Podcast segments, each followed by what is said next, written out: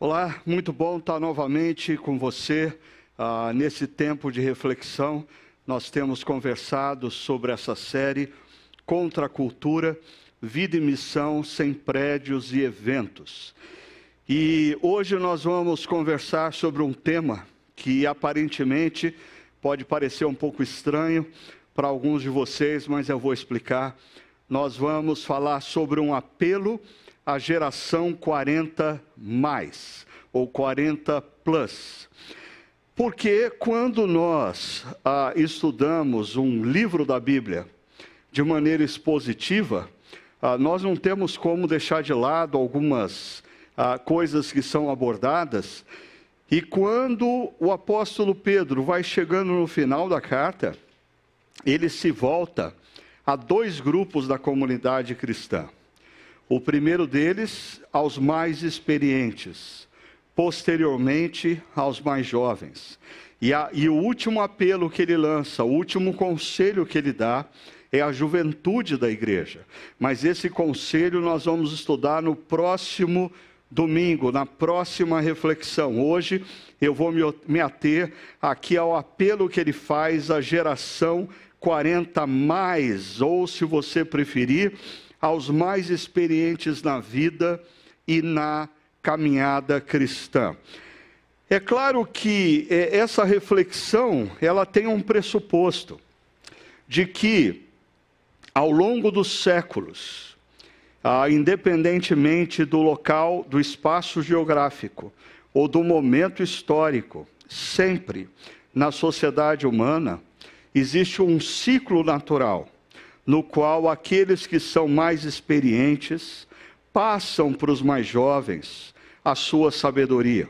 Ou seja, ah, nós pressupomos que esses que têm mais de 40 ah, efetivamente são mais maduros e sábios quanto à vida e à caminhada cristã. Porque essa é a norma em toda e qualquer sociedade humana ao longo dos séculos, independentemente do espaço geográfico que essa sociedade humana se encontre. Mas esse grupo de homens e mulheres com mais de 40, mais experientes e mais sábios, são também, nessas sociedades, responsáveis por oferecer orientação e referencial às gerações mais jovens. Perceba, não apenas palavras, mas modelo, exemplo. A canção que nós acabamos de ouvir ah, fala sobre isso, uma oração pedindo para que Deus ah, capacite a cada um de nós para que as nossas palavras sejam coerentes à nossa vida e que nós possamos oferecer à comunidade dos fiéis, à comunidade cristã, principalmente aqueles que são mais inexperientes ou mais jovens, um modelo. Ah, agora, eu sei que nós enfrentamos uma grande crise nesse momento histórico, principalmente na cultura ocidental. Por quê? Porque nós vivemos um momento de desconstrução dos valores vinculados à sociedade tradicional. E aqui eu queria chamar a sua atenção, porque nós vamos vendo na mídia, ah, nas reportagens, nos seriados, nas novelas, nos filmes produzidos de Hollywood, ah, algumas coisas, e nós muitas vezes não nos atentamos para o fato de que existe uma arquitetura maior em todo esse movimento que tem acontecido na sociedade ocidental nos últimos anos. Ah, é um movimento de desconstrução de tudo que diz respeito à chamada sociedade tradicional. Eu até diria que existem coisas da sociedade chamada tradicional que nós precisamos de fato rever e precisamos de fato deixar para trás, como por exemplo, se na sociedade chamada tradicional a mulher ocupa um espaço de inferioridade oprimida, ah, isso é algo que nós deixamos, devemos deixar para trás, sim. Se existe na sociedade chamada tradicional racismo e preconceito de qualquer espécie, Isso precisa ser deixado para trás, sim. O problema é que não são apenas elementos ruins que estão sendo abandonados, existe uma ruptura com o passado e um desprezo pela própria sabedoria das gerações passadas. Em outras palavras, como diz um ditado inglês, que nos previne quanto ao risco de, ao jogar a água suja da bacia, jogarmos juntos o bebê, eu diria que muitos jovens na atualidade, ah, cristãos, cristãos, ao, ao serem engolidos por esse processo de desconstrução, estão jogando fora, junto com o que existe de errado e equivocado na sociedade conhecida como tradicional, estão jogando fora princípios e valores que pertencem ao cristianismo. Ah, eu diria que a, a, a própria dinâmica de nós ah, aprendermos com aqueles que estão à frente de nós no tempo ah, é algo, é algo inerente à fé cristã. No Antigo Testamento, o povo de Deus, o povo de Israel, no Antigo Testamento, já é exortado a passar para as gerações vindouras as experiências das gerações anteriores, constantemente havia a preocupação de se repetir as histórias, se repetir os valores e princípios, para que as gerações futuras continuassem andando nos caminhos de Deus. Quando nós chegamos no Novo Testamento, Jesus, ele diz que ele não veio para anular o que foi dito no passado, mas para legitimar e redimensionar para as nossas vidas e ainda os apóstolos apóstolos e primeiros cristãos, eles não viviam uma experiência desassociada do passado, muito pelo contrário, eles tinham uma noção clara de que Parte do que eles estavam vivendo era cumprimento do que foi dito no passado, e o que foi dito no passado continuava a valer na sua, na nas suas vidas. Ah, em outras palavras, os modelos que eles tinham de como se comportar no presente vinham do passado.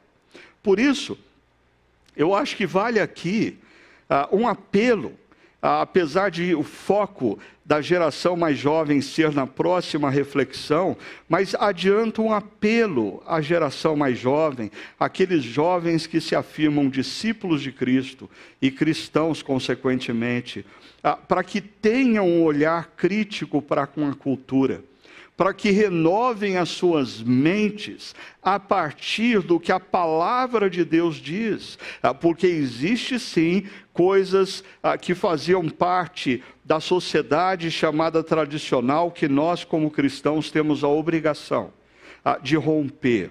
Mas cuidado, existem valores e princípios ah, bíblicos, de Deus, valores e princípios de sabedoria que estão sendo deixados para trás ou jogados fora junto com o bebê. Eu me lembro de uma série que nós fizemos alguns anos atrás ah, na chácara chamado Inversão. Inversão de expectativas de papéis e prioridades. É, é interessante quando nós fizemos essa série, não existia ainda tanta evidência de que a sociedade ia passar por uma transformação tão abrupta e tão rápida de inversão de valores, de inversão de papéis, de inversão de expectativas. Vale a pena você você checar lá no nosso site. Mas hoje eu queria chamar a sua atenção ah, para duas inversões que estão acontecendo. A primeira delas, que já é conhecida por alguns, ah, é que é interessante, as gerações mais experientes, ou que deveriam ser, ah, mais experientes, ou a geração 40 mais, vive numa cultura que se idolatra a adolescência, se idolatra a juventude. Consequentemente, nós temos, por um lado, homens e mulheres com seus 40, 50, 60 anos, que deveriam ser referência para os mais jovens de como avançar para a vida adulta em sabedoria, como avançar para a vida adulta e viver os valores e princípios do Evangelho, mas muitos desses homens e mulheres estão tomados pela famosa síndrome de Peter Pan, e eles são uma geração que perpetua a adolescência, uma geração adultescente. Esse é um perigo que existe na sociedade ocidental e que nós precisamos atentar até que ponto isso não está dentro das nossas comunidades cristãs. Quando nós lemos as cartas pastorais, as cartas escritas pelos primeiros pais da igreja, constantemente nós vemos ali ou observamos relatos pedindo para que os homens mais experientes sejam referência para os mais jovens, que as mulheres mais experientes sejam referência para mais jovens. Consequentemente, isso vai na contramão do que a palavra de Deus nos convida a ser na medida em que nós avançamos na idade física. Mas um outro fenômeno que eu queria chamar a sua atenção é o que eu chamo da geração autonomia. Eu tive pensando como o Pinóquio representa bem essa geração autonomia, porque o Pinóquio, ele se revolta contra o seu criador ele se revolta contra, contra o seu pai. Por quê? Porque ele não queria ser um boneco, ele queria ser um menino. Mas é interessante que esse desejo por autonomia ah, do Pinóquio não o leva, num primeiro momento, a ser menino, mas o leva até o momento de ser um burro. Ou seja, ele se dá mal nesse projeto de autonomia, porque ao invés de ouvir o seu Criador, ele passa a ouvir estranhos. Ao, invés de ouvir o seu pai, Gepedo, ele passa a ouvir pessoas que pertenciam à sua cultura e, consequentemente, o anseio por autonomia leva Pinóquio apuros. Ah, eu chamei a atenção de vocês com dois personagens que pertencem à nossa infância para tornar isso mais claro. Ah, e perceba a crise. Por um lado, nós vivemos numa sociedade onde os mais velho, velhos estão tomados pela síndrome de Peter Pan. Eles têm medo de envelhecer e, consequentemente, eles envelhecem em idade, mas não crescem em experiência e sabedoria. Por outro lado, os mais jovens estão tomados pela síndrome da autonomia. Ah, eles, eles, com medo de serem bonecos de pau, ah, ah, formatados pelos seus pais, formatados pelo Deus Criador, eles rompem ah, e o caminho os leva a situações muito complexas. Ah, hoje eu quero falar mais sobre esse ah, efeito ou síndrome de Peter Pan, e eu queria que você percebesse como que Pedro vai tratar no capítulo 5, é um apelo contracultural, contracultural para a nossa sociedade. Pedir ou apelar para que os mais velhos sejam experientes e sábios e se ofereçam como referência aos mais jovens é contracultural numa cultura em que os mais velhos estão procurando desesperadamente agir como jovens, se vestir como jovens, se comportar como jovens, estarem nas redes sociais como jovens. Qual, quais são os efeitos disso para a nossa sociedade e, consequentemente, para a comunidade cristã?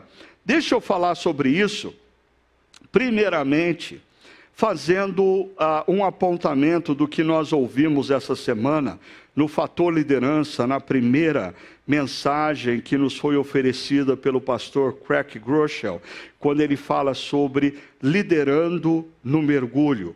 Craig Groeschel apresenta basicamente o ciclo de vida de uma organização. Uma organização nasce, cresce, alcança a maturidade, gradativamente entra em declínio e morre, se não acontecer alguma coisa nesse processo. O Craig Groeschel procura nos mostrar quão importante é ah, que em algum momento aqui da maturidade, a organização passe por um processo de reinvenção. A, a, a organização se recrie, ah, evitando assim o declínio e a morte, senão o declínio e a morte é, vai, vão ser inevitáveis. Nesse sentido, nós precisamos nos lembrar que nós estamos inseridos no momento histórico aonde a Covid-19 acelerou processos, acelerou processos em nossas vidas, acelerou processos nas organizações, acelerou processos nas nossas igrejas, nas nossas empresas, tudo foi acelerado com a Covid. Então, se existia alguma crise, que estava levando uma organização, uma igreja, a um declínio na direção da morte, a Covid-19 acelerou isso. Ah, por isso, eu queria só dar uma palavra aqui a vocês que fazem parte da família Chácara Primavera. Ah, nós temos falado ah, entre líderes da nossa igreja ah, que nós estamos pensando ah, o que nós vamos ter pós-Covid não vai ser a retomada da chácara primavera, mas vai ser a recriação da chácara primavera. O que nós precisamos ter nesse momento agora que nós vamos gradativamente, se Deus quiser, a ver a pandemia se dissipando e a vida entrando numa certa normalidade, nós precisamos de um processo de recriação. Em outras palavras, cuidado para você não estar ansioso no contexto da igreja para retomar, mas nós vamos reiniciar. Isso serve também como um desafio à sua vida à sua carreira, aos seus projetos. Cuidado, se você colocar em mente que você vai retomar, não, é, não existe mais o mundo que nós deixamos em fevereiro de 2020. Não existem mais as pessoas que nós deixamos de ver em fevereiro de 2020. Algumas partiram, a grande maioria delas que ainda estão conosco, elas mudaram. Não existem mais as mesmas relações que nós tínhamos em 2020. Nós precisamos reiniciar e não retomar. Se você tiver na sua mente que você vai retomar a sua vida, eu diria você vai se frustrar.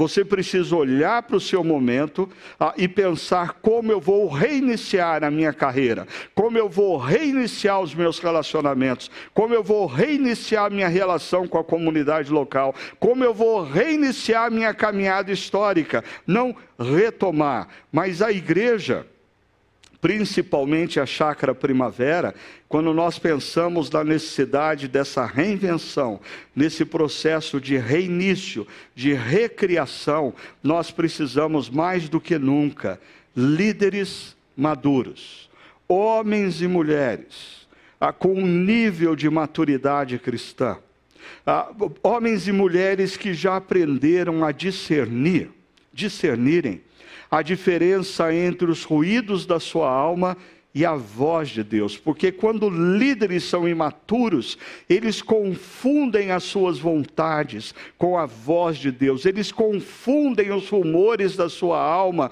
com a voz de Deus, mas na medida em que homens e mulheres crescem e amadurecem na direção de uma relação séria com Deus, eles ganham discernimento ah, para perceberem a diferença entre a voz de Deus e os rumores da sua própria alma. Quando nós falamos em ciclo da vida de uma pessoa, nós não falamos em nada muito diferente do que Craig Groeschel nos apresenta como ciclo da vida de uma organização. Pessoas também nascem, crescem, em tese elas amadurecem, ah, entram num processo de declínio físico, mental e vão encontrar a morte.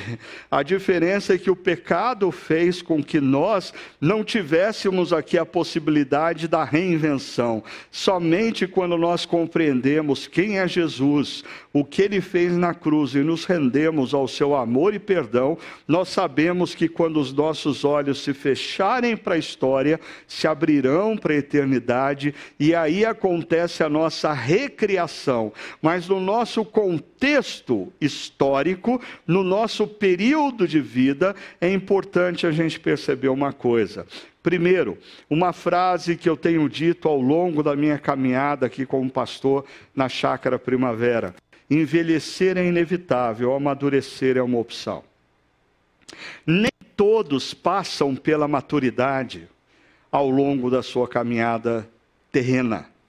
Ah, por quê? Ah, deixa eu dar uma outra dica para você. A maturidade ou amadurecer demanda movimentos intencionais, demanda movimentos intencionais do coração diante de decepções, o movimento que você faz no seu coração vai determinar se você vai azedar ou amadurecer. Diante de adversidades e lutas, o movimento que você faz vai determinar grandemente se você vai amadurecer ou se você vai azedar para a vida. Consequentemente, a maturidade, ela não vem sem que nós ah, façamos opções intencionais ao longo da nossa caminhada, principalmente em tempos de adversidade e sofrimento.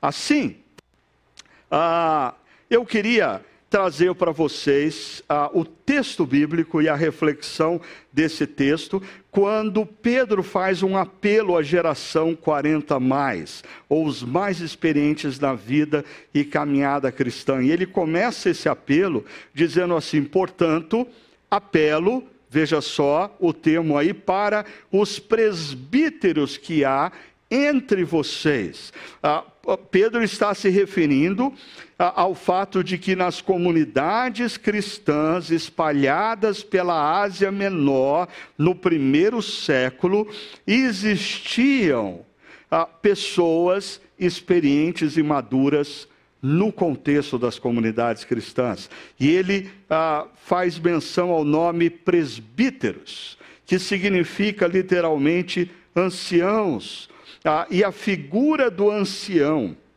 ah, ela é muito comum ah, nas sociedades tradicionais. Perceba aqui o nosso problema ah, da desconstrução que nós estamos vivendo. Quando você olha para o passado, em qualquer momento da história, em qualquer parte geográfica do mundo, você vai encontrar sociedades que vem o ancião como um ponto de referência. A palavra aqui, presbíteros ou anciãos, elas, ela pode se referir meramente à idade, uma pessoa com a idade avançada, mas pode se referir também a uma pessoa que não apenas envelheceu, mas amadureceu. Em outras palavras, se refere à maturidade e sabedoria. E eu sempre digo: eu não tenho medo de envelhecer, eu tenho medo de envelhecer e não amadurecer, porque não tem coisa mais terrível do que você se deparar com uma pessoa que envelheceu fisicamente e perdeu a oportunidade na vida de se tornar mais sábia. Por isso, nós precisamos nos lembrar que a maturidade, ela é fruto de decisões que nós tomamos no coração, principalmente em tempos de adversidade, de decepção, de sofrimento, de dor. Mas também esse termo presbíteros ou anciãos pode se referir a um ofício na comunidade cristã ou a um ofício nas sociedades tradicionais do passado, aonde o ancião era uma pessoa que era um ponto de referência para, inclusive, a, a decidir sobre conflitos, orientar pessoas que estivessem passando por dificuldades. Assim, quando nós olhamos no livro de Êxodo, capítulo 18, verso 21, Moisés está enfrentando uma dificuldade, ele não está dando conta de liderar o povo sozinho. E aí, a, o seu sogro, Jetro, lhe dá um conselho. Perceba, mas escolha dentre todo o povo homens capazes, capacidade, tementes a Deus, piedade, dignos de confiança, integridade, inimigos de ganho desonesto, pessoas trabalhadoras. Ou seja, não era qualquer um que ia ocupar esse espaço como ancião. Ah, se fazia necessário que essa pessoa se mostrasse capaz de fazer isso, a piedade para com Deus, integridade na vida ah, e ser uma pessoa vinculada à imagem do trabalho, alguém que ganha a sua vida com um trabalho honesto e não com um ganho desonesto. Ah, e por que que esses homens seriam escolhidos lá em Êxodo capítulo 18?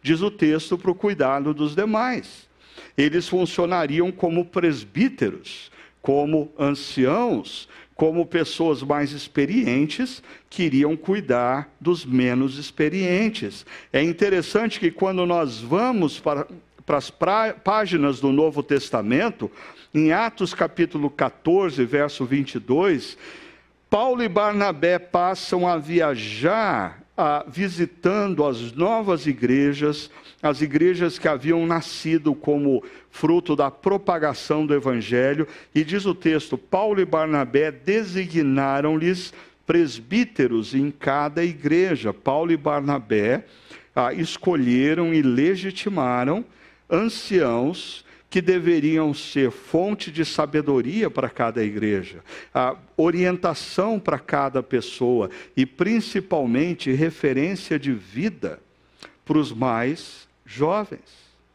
Ah, eu queria mais uma vez chamar a sua atenção para o fato de que nessa sociedade que nós estamos vivendo, aonde existe uma deliberada a, a, a desconstrução ah, de determinados valores que pertencem às sociedades consideradas tradicionais. Ah, mais e mais, nós estamos vendo também igrejas que não têm no seu corpo de membresia entre aqueles que estão constantemente juntos, homens e mulheres que são considerados sábios. Ah, ora, eles não são considerados sábios porque não o são porque eles estão envelhecendo, mas o medo do envelhecimento tem feito com que eles se comportem como adolescentes.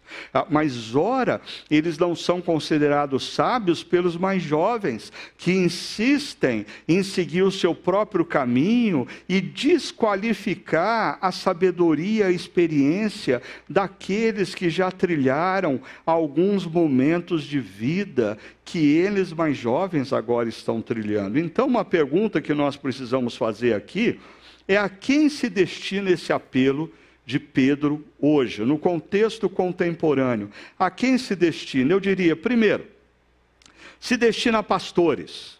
A pastores, pessoas ah, que deixaram talvez uma profissão secular ah, para se dedicarem à formação teológica, foram ordenados e hoje estão à frente de comunidades cristãs. Em tese, ah, à luz do ensinamento do primeiro século, todo pastor deveria ser alguém experiente, Todo pastor deveria ser alguém sábio, todo pastor deveria ser alguém que se oferece como referência, como ponto de referência aos mais jovens, não apenas de idade, mas também na caminhada cristã. Um outro grupo que esse apelo se destina é o que nós chamamos hoje de presbíteros, que são pessoas que não passaram por uma faculdade de teologia, que não se dedicaram ao estudo teológico, não abandonaram as suas carreiras profissionais seculares, mas se dedicam ao cuidado de pessoas no contexto de comunidades cristãs, oferecendo conselhos de sabedoria, oferecendo orientação acerca dos caminhos a serem seguidos, oferecendo cuidado, mas também esse apelo se destina, no contexto da família Chácara Primavera, aos líderes de grupos pequenos.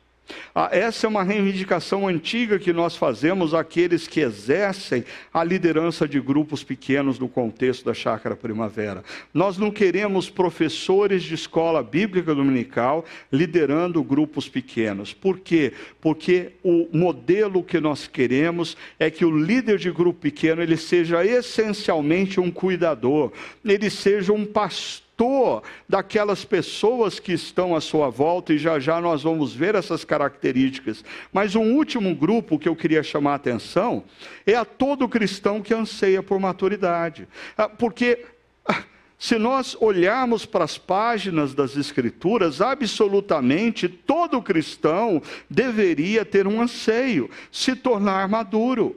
Ah, se existe um projeto de Deus nas nossas vidas, a que Deus está exercendo através das mais variadas experiências que nós temos, mesmo quando nós não estamos conscientes disso, é o projeto de nos tornar pessoas mais maduras, pessoas mais parecidas com Jesus. A maturidade nos leva a amar, a maturidade nos leva a perdoar, a maturidade nos leva a servir o outro, a imaturidade nos mantém numa vida egocêntrica, a imaturidade nos leva aos ressentimentos inúmeros, às mágoas, a imaturidade nos leva a uma posição de consumidor de igreja e não de alguém que serve no contexto da comunidade cristã os seus irmãos e irmãs, aqueles que o secam.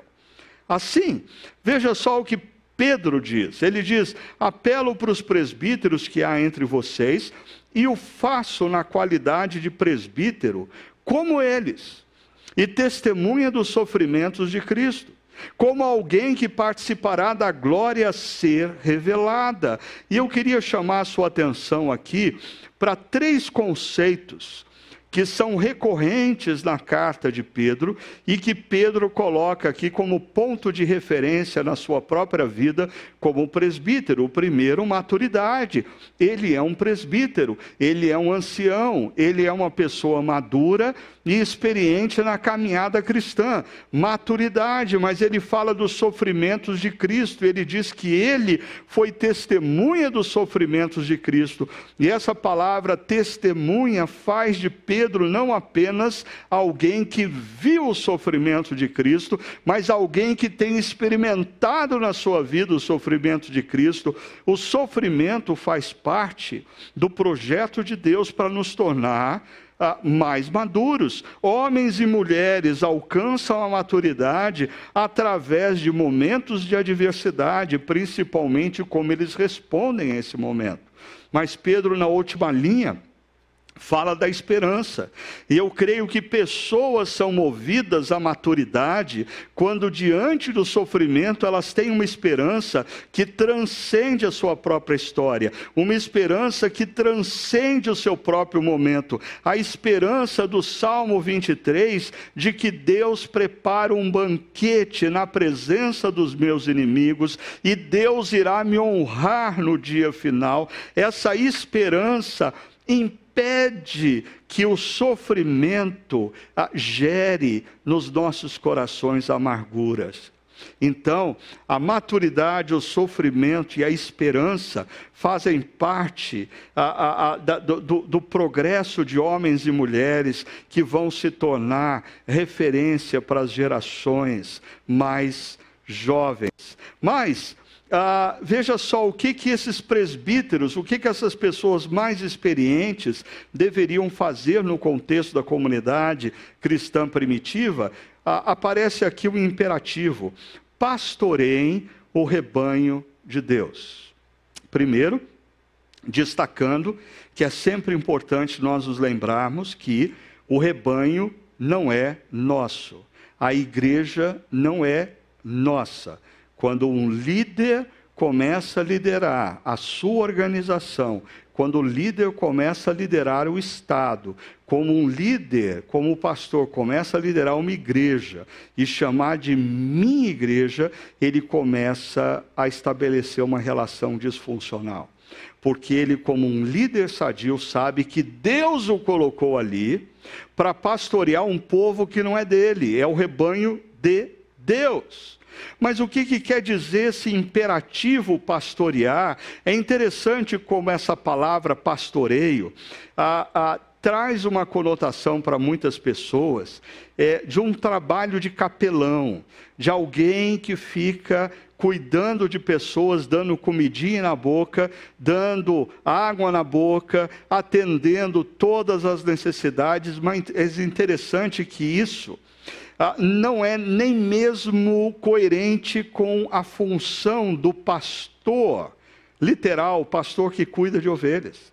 Porque o pastor que cuida de ovelhas, o que ele mais faz no pastoreio é guiar. Ele guia as ovelhas para pastos verdejantes. Ele guia as ovelhas até as águas tranquilas, mas quem come é ovelha, quem bebe água é ovelha. O pastor procura nutrir as ovelhas de pastos verdejantes, de águas tranquilas, para que ela esteja saudável e ela se multiplique. Não é o pastor que multiplica. Em outras palavras, grande parte do trabalho de um pastor, de alguém que ocupa uma função dentro de uma comunidade cristã, como um líder pastoral, e aqui eu não estou falando só dos pastores ordenados, eu estou falando dos presbíteros, dos líderes de grupos pequenos, irmãos e irmãs, ah, homens e mulheres mais experientes que cuidam de outros, é guiar não é fazer pela pessoa o que ela precisa fazer, mas é guiá-la na direção dos pastos verdejantes, guiá-la na direção das águas tranquilas. Eu estou usando aqui propositalmente a linguagem do Salmo 23. Mais ainda, me chama a atenção em Atos 8, quando a Filipe tem aquela conversa com aquele oficial a, a, da rainha Candace. E, a, o oficial está lendo o profeta Isaías. E Filipe diz: Você entende o que você está lendo? E aquele oficial responde para Filipe: Como eu vou poder entender se alguém não me guiar? E, e diz o texto que Filipe entra na carruagem e vai com ele. Isso é trabalho pastoral, é guiar é guiar pessoas, guiar pessoas através dos desertos da vida, guiar pessoas através do sofrimento. O, o, papel de um, de um líder mais experiente, de um homem uma mulher, um cristão mais experiente diante de um irmão irmã que está passando pela dor e pelo sofrimento, não é apresentar uma solução para esse sofrimento, mas é guiar essa pessoa através do sofrimento. E Apocalipse capítulo 7 fala que Jesus, o Cordeiro, vai nos pastorear. E aí aparece uma frase: isto é guiar, nos guiar para águas tranquilas ah, o papel de um pastor, de um presbítero, de um ancião, de um líder mais experiente diante de gerações mais jovens ou pessoas que estão passando por adversidades é essencialmente o trabalho de guiar. Mas existe um outro verbo que aparece aqui. Paralelamente ao imperativo pastorem, aparece um outro verbo, olhem por ele. Eu queria chamar a sua atenção de que esses presbíteros, eles estão no meio do povo, ah, que há entre eles, e aqui ah, essa expressão, ah, olhem por ele, é a expressão episcopel, ah, que vem de onde vem episcopos, de onde vem a palavra bispo, a função de bispo, que significa literalmente olhar por cima, ter uma visão do todo. E ah, esse verbo, diferentemente do pastorem, não é um imperativo, mas é um particípio. Então, ele aponta para a forma como ah, aqueles que pastoreiam, imperativo, devem fazer no dia a dia, ah, olhar o todo, guiar tendo a visão do todo. É, episcopel, olhar por cima, olhar por cima não como ah, sinônimo de orgulho, mas olhar por cima para ter a compreensão exata do que acontece e poder cuidar. Então, pastoreiem, cuidem das pessoas, ah, ah, estejam com elas, mas aqui, três dicas que Pedro vai nos dar para a gente considerar. Se nós queremos nos tornar homens e mulheres maduros, homens e mulheres mais experientes, homens e mulheres que assumem a, a, a missão de cuidar de pessoas, pastoreando essas pessoas e olhando por elas, três dicas que nós precisamos estar atentos. A primeira delas é: nós devemos fazer isso não por obrigação, mas de livre vontade, como Deus quer. Ah, existe um perigo aqui principalmente para aqueles que se movem de um cuidado de pessoas voluntário numa comunidade cristã a uma equipe remunerada de uma igreja, uma equipe pastoral. Existe o perigo de gradativamente nós nos esquecermos do porquê nós fazemos o que fazemos e passarmos a fazer por obrigação. E, e Pedro está dizendo: cuidado, cuidado. Ah, o que Deus quer de você é que você cuide de pessoas, que você oriente pessoas, que você esteja guiando pessoas através de desertos por livre vontade e não por obrigação. Ah, e eu creio que isso também nos aponta para uma coisa importante. Ah, quando alguém assume a posição de cuidado ah, de outros numa comunidade cristã, assume a missão de ser alguém maduro, experiente para lidar com pessoas que estão sofrendo, é imprescindível que o cônjuge compartilhe dessa visão. Ah, na minha experiência pastoral, com quase 35 anos, ah, pastoreando pessoas, eu diria: primeiro, se a minha esposa não estivesse comigo nessa missão, eu não teria dado conta. Ah, segundo, eu já vi inúmeros jovens pastores ficando no meio do caminho, por quê? Porque as suas esposas nunca compreenderam a essência da sua missão.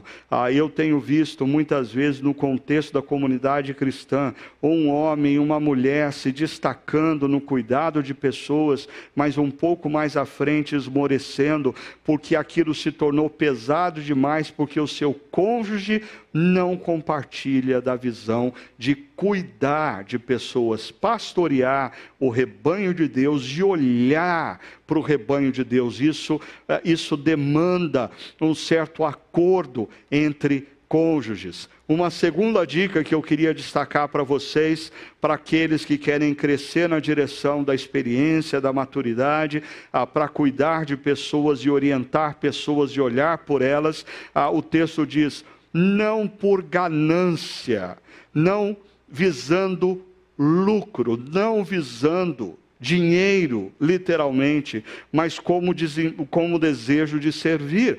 E aqui nós precisamos ter um tremendo cuidado, porque, como eu disse, existem pessoas que começam a servir numa comunidade cristã é, é, de, como voluntário, cuidando de pessoas, mas o desejo da pessoa se dedicar integralmente a esse cuidado faz com que muitas vezes ela tenha que abandonar a sua profissão secular para se dedicar integralmente ao ministério e aí ela precisa ser remunerada.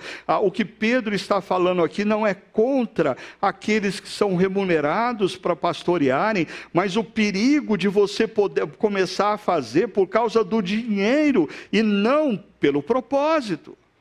Ah, vamos lembrar que Pedro, o autor dessa carta, é o mesmo que, após a morte e ressurreição de Jesus, tem uma conversa com Jesus ah, muito sensível. E Jesus olha para Pedro e diz: Pedro, você me ama? E Pedro diz: Sim, eu te amo, Jesus. Jesus diz para ele: Então, pastorei o meu rebanho.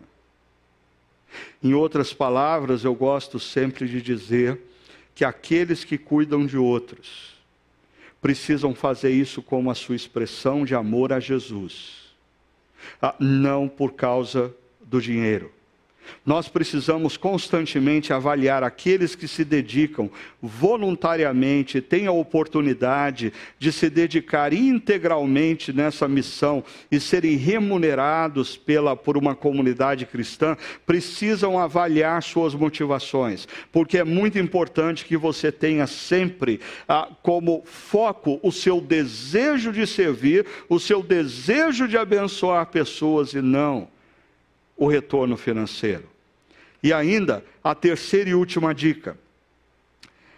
Não hajam como dominadores, mas como exemplos para o rebanho. Esse termo dominador ou dominadores foi usado por Jesus, veja só comigo, em Mateus capítulo 20, verso 25 e 26, quando ele diz assim: Vocês sabem que os governadores das nações as dominam em outras palavras, Jesus está dizendo assim: você sabe como funciona liderança no contexto secular, como funciona liderança num contexto pagão. Líderes de nações se tornam dominadores, mas veja só o que Jesus diz: as pessoas importantes exercem poder sobre elas. Em outras palavras, muitas vezes, liderança num contexto secular se torna sinônimo sinônimo de exercício de poder. Mas Jesus diz: não será assim entre vocês.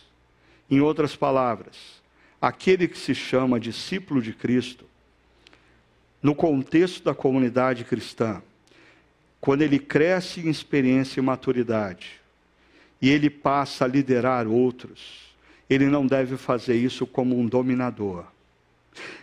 Ah, um discípulo de Cristo que profissionalmente ascende na sua empresa e se torna gerente de uma área, executivo de uma área ou dono de uma empresa.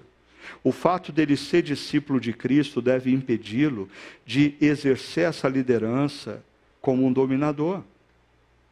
Pessoas cristãs que são movidas ao exercício da vida pública e se tornam é, vereadores, deputados, governadores, presidente da república, seja lá o que for, ou pessoas que adentram na vida do poder judiciário e se tornam juízes, desembargadores, juízes do Supremo Tribunal Federal, não devem exercer essa função como dominadores. Sempre que a liderança se confunde com exercício de poder em benefício próprio e não de serviço a pessoas, essa liderança se tornou diabólica. Essa de liderança se tornou opressora.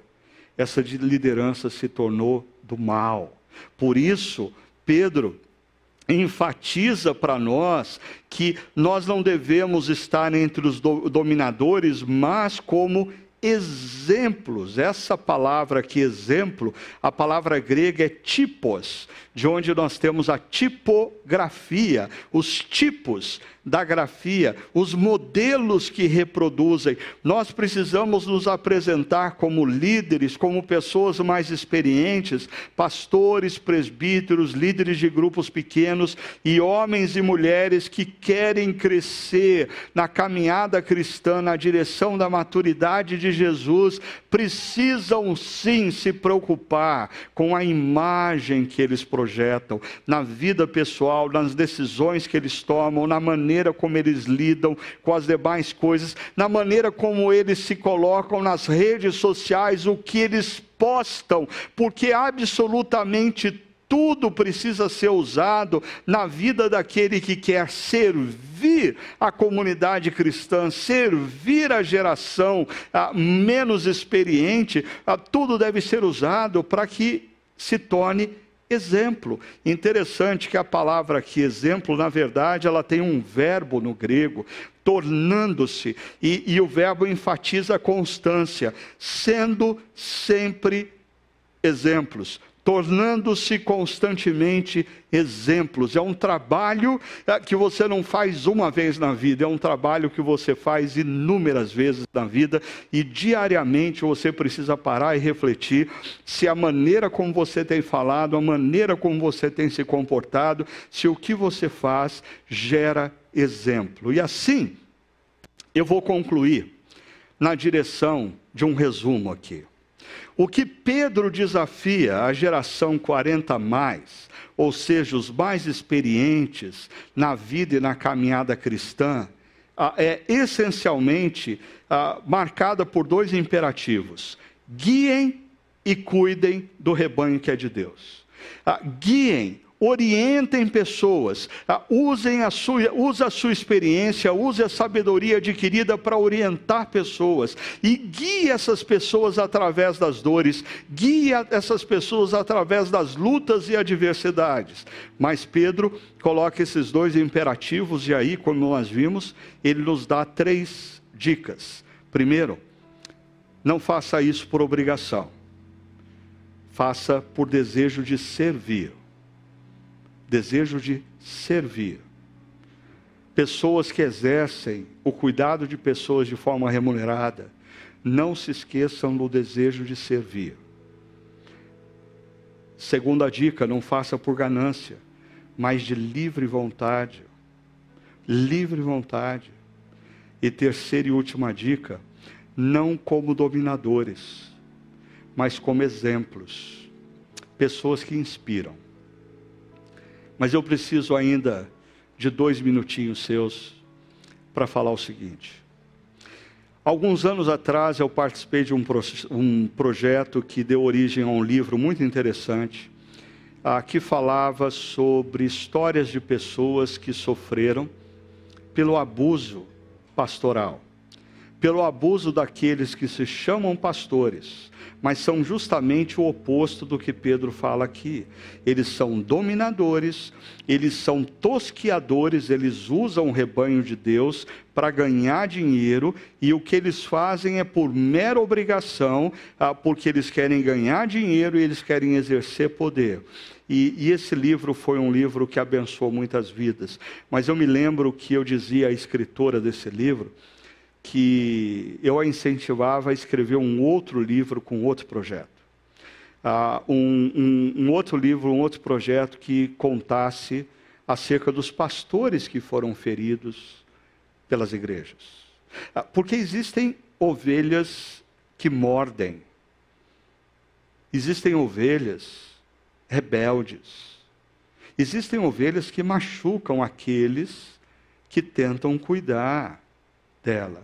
Ah, Existem ovelhas que decepcionam, depois de tanto tempo de cuidado, elas se vão de maneira ingrata. E isso vai tomando conta não apenas de pastores remunerados, ah, mas vai tomando conta do coração de presbíteros, de pessoas que lideram grupos pequenos e pessoas que, no contexto da comunidade cristã, se dedicam a cuidar de outras. Por isso, Pedro encerra lembrando o seguinte quando se manifestar o Supremo Pastor, ah, e já que nós estamos falando de pessoas que cuidam de pessoas, Pedro se lembra do Supremo, Jesus.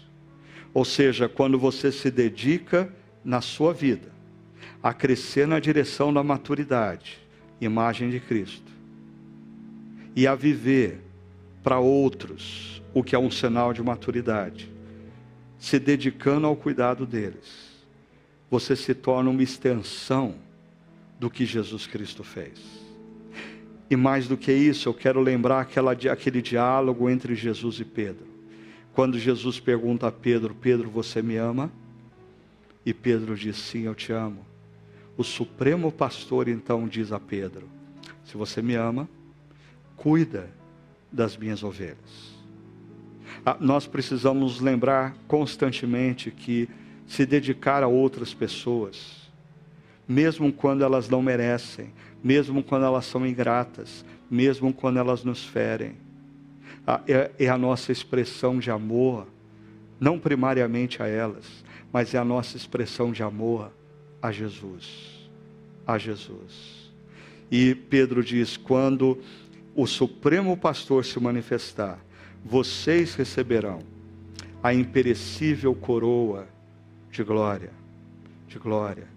Quando os olhos se fecharem para a eternidade, eles serão para a história, eles serão recompensados na eternidade. É uma promessa, é uma promessa. Ah, viva na direção da maturidade cresça na direção da maturidade em Cristo Jesus. Isso vai te levar a, a, a amar mais as pessoas, a perdoar e a servi-las, procurando orientá-las em meio às dores e aos sofrimentos. E quando seus olhos se fecharem para a história, eles se abrirão para a eternidade diante do Supremo Pastor, que dirá a você: servo bom e fiel. E Pedro diz que você vai receber a imperecível coroa de glória.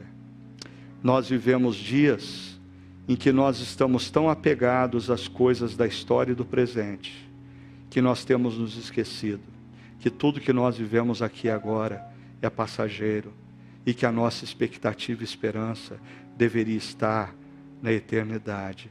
Que o Senhor hoje, como fruto dessa reflexão, o conduza a se colocar debaixo dele, dizendo: Senhor, me usa. Ah, Senhor, Senhor, me conduz à maturidade. E usa a maturidade em Cristo Jesus da minha vida para abençoar outras pessoas. Enche-me com o teu Santo Espírito, ah, transformando a minha vida e fazendo da minha vida não apenas uma fonte de conselhos, mas uma fonte de atitudes que sirvam como referência àqueles que me cercam.